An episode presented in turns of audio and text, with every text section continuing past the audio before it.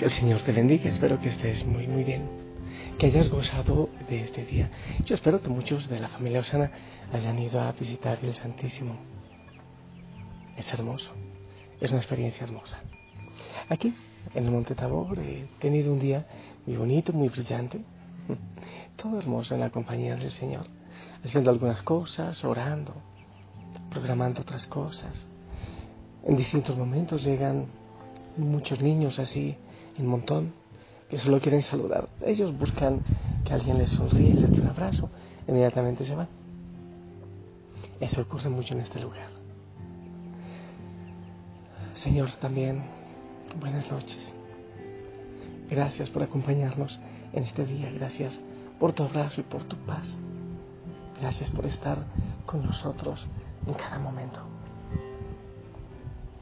Yo, en nombre de la familia Osana, quiero decirte esta hora que te amamos, que nos sentimos felices, porque tú estás con nosotros y nos das el honor de estar tan cerca de ti. Yo, Señor, quiero darte gracias, quiero glorificarte por esta familia que es hermosa, por esta familia espiritual que está en tantas partes del mundo. Gracias Señor porque nos permites estar unidos en todo momento, 24 horas al día, unidos en oración. Gracias por la paz y por el descanso que tú estás dando en este momento a aquellos que más la necesitan y a todos. Te pido Señor que nos regales un abrazo de descanso, un abrazo de gozo, un abrazo de paz a todos. Hay muchos enfermos, hay otros en hospitales allí también nos escuchan. Algunos por la radio. Gracias Señor, porque tú estás tocando, acariciando a cada uno en su distinta realidad. Gracias, amado Señor, por tu bendición. Y tú tienes poder. Tú eres compañía perfecta. Bendito sea, Señor por estar tan cerca, por estar con nosotros siempre. Linda familia, en el Evangelio de San Lucas capítulo 2 del 41 al 49 dice, Iban sus padres todos los años a Jerusalén en la fiesta de la Pascua.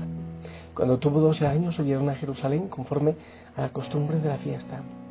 Al regresar ellos, acabada la fiesta, se quedó el niño Jesús en Jerusalén sin que lo supieran José y María y pensando que estaba entre los que iban de camino, anduvieron un día y le buscaban entre los parientes y los conocidos, pero como no lo hallaron, volvieron a Jerusalén buscándolo.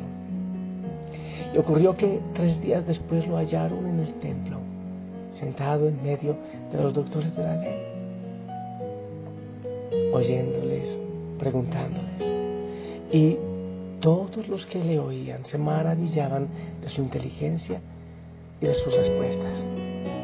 Cuando le dieron, se sorprendieron y le dijo su madre, hijo, ¿por qué nos has hecho esto? Tu padre y yo te hemos buscado con angustia.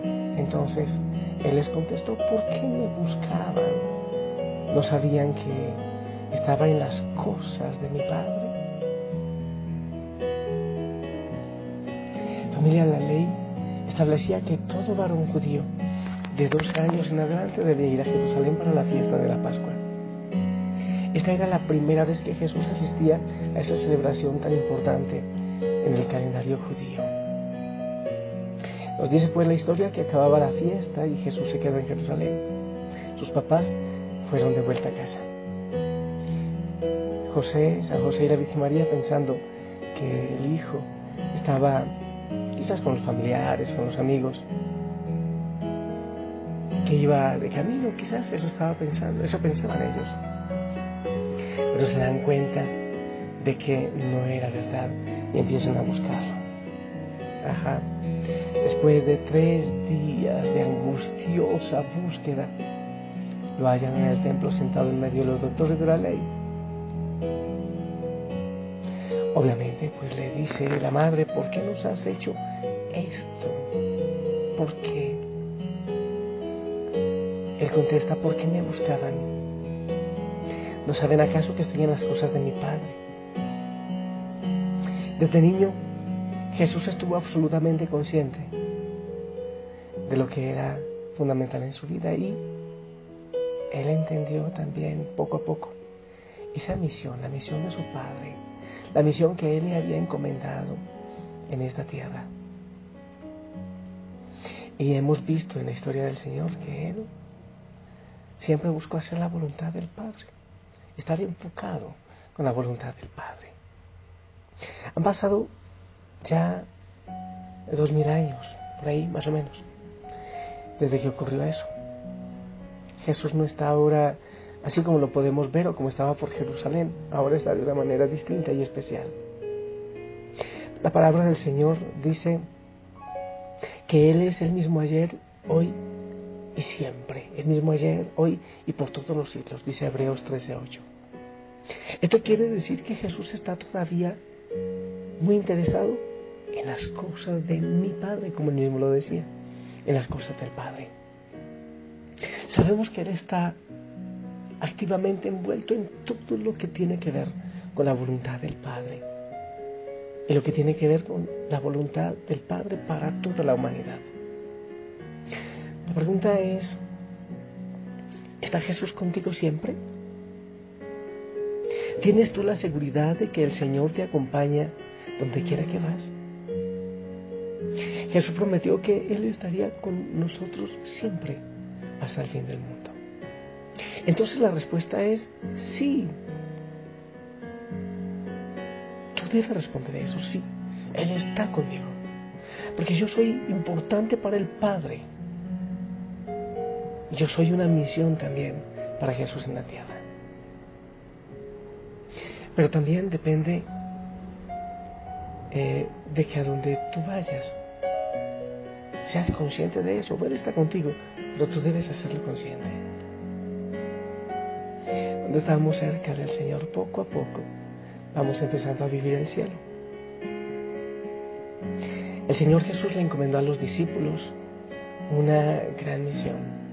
Por tanto, vayan y hagan discípulos a todas las naciones, bautizándolos en el nombre del Padre y del Hijo y del Espíritu Santo. Y les dijo también, aquí, que yo estoy con ustedes todos los días hasta el fin del mundo. Mateo 28, 20, te lo repito. He aquí que yo estoy con ustedes todos los días hasta el fin del mundo. Los discípulos debían seguir las instrucciones de Jesús mientras ellos estuviesen envueltos en llevarlas a cabo. Él estaría con ellos. ¿Acaso estás tú siguiendo las instrucciones del Señor escritas en su palabra, así como los discípulos lo hicieron? ¿Eres tú hacedor de la palabra o solamente oidor? Podemos eliminar esto en Santiago 1.22. ¿Cumples tú la palabra del Señor o solamente estás escuchando? Mejor dicho, solamente oyes porque escuchar es otra cosa.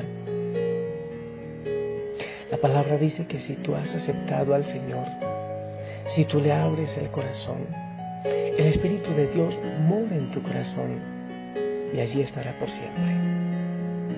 Esto asegura tu salvación.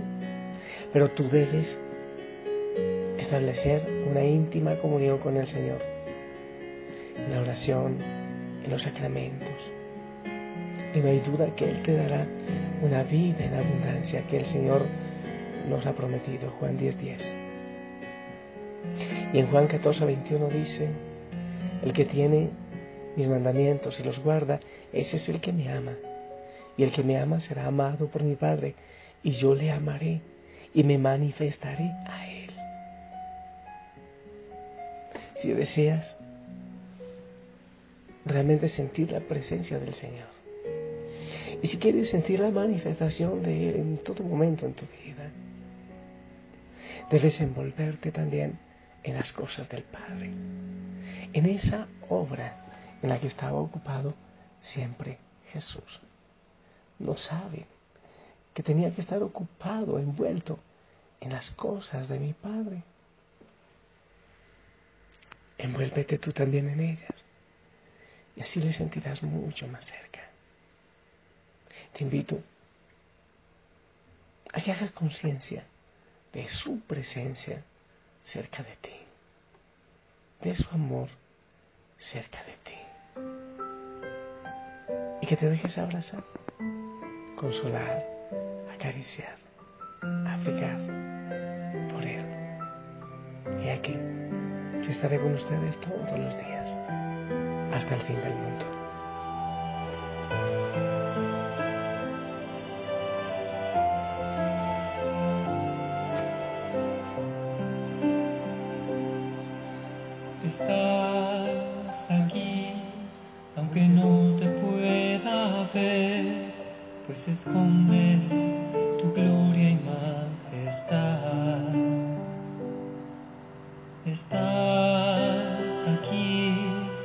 vestidos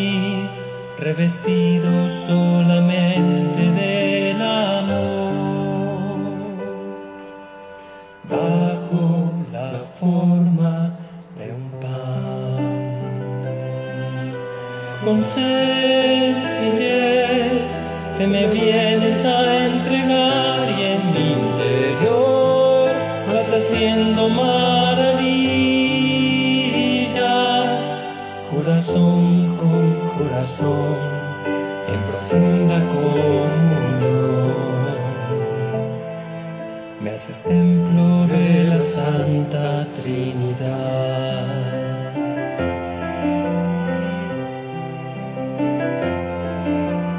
Ven y cena conmigo, ven y mora en mi hogar, ven y nunca me dejes, pues sin ti me moriría, me has herido con tu amor, ven y mora.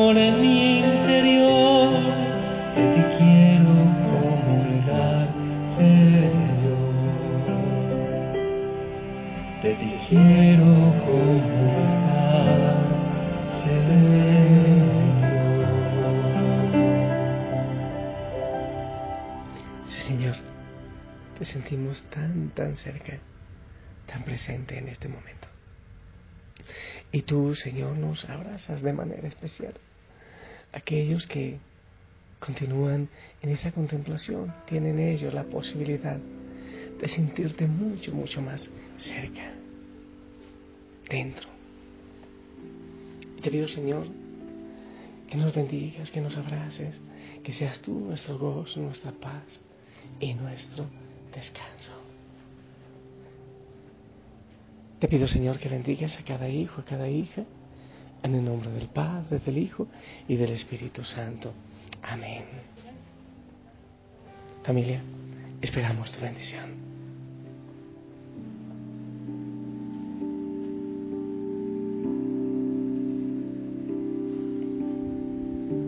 Amén, amén. Gracias por tu bendición. Te pido que uses el uniforme también en la noche. Sonríe. Respira profundamente y descansa en el Señor. Abrazos en casa. Bendiciones a todos. Les amamos en el amor del Señor, si el Señor lo permite. Nos escuchamos mañana. Déjate abrazar por el Señor. Suelta todas las preocupaciones